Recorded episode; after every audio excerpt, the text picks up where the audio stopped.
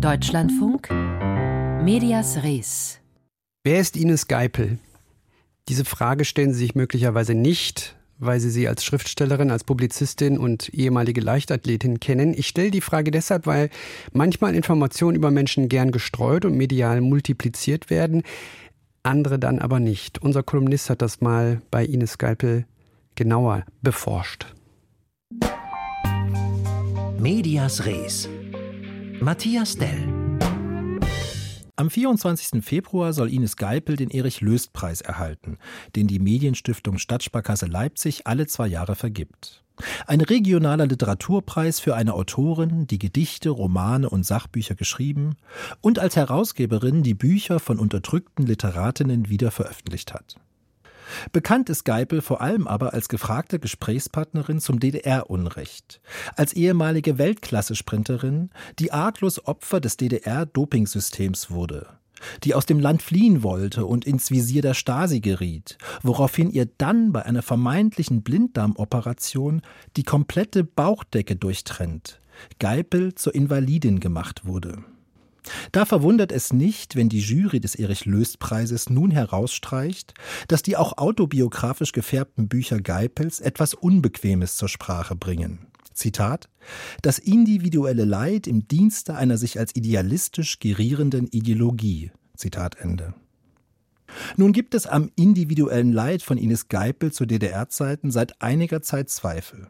Zuletzt hat der MDR Ende Januar eine Sendung darüber gemacht. Demnach war Geipel bis 1989 SED-Mitglied und wusste, dass sie dobte. Sie war nie Weltklasse und wurde folglich nie für eine EM, WM oder Olympische Spiele nominiert. Einmal stellte sie mit den drei Frauen aus ihrem Verein, die wirklich internationales Format hatten, einen Clubweltrekord auf. Der ist aber auch deshalb bedeutungslos, weil man sich dafür unkontrolliert mit Doping vollpumpen konnte. Und was die vermeintliche Blinddarmoperation betrifft, Schon zwei Monate später nahm die angebliche Invalidin wieder an einem Wettkampf teil.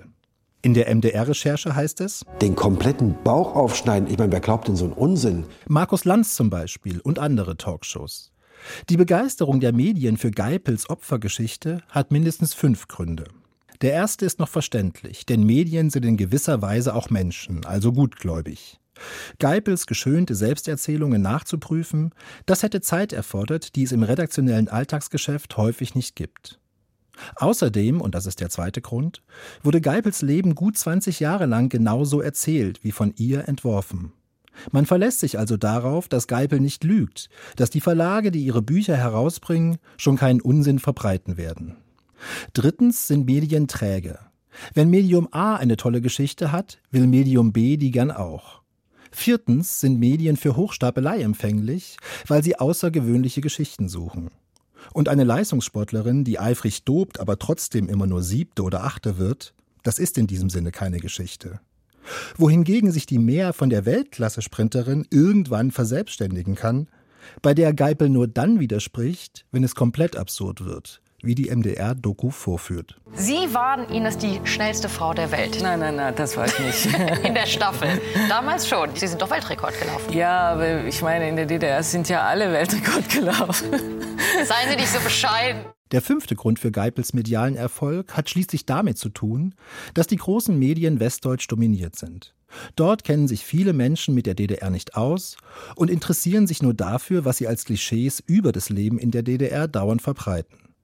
Das hat Geipel mit ihrer geschönten Biografie sichtbar gemacht, wie einst der Hauptmann von Köpenick die preußische Obrigkeitsgläubigkeit.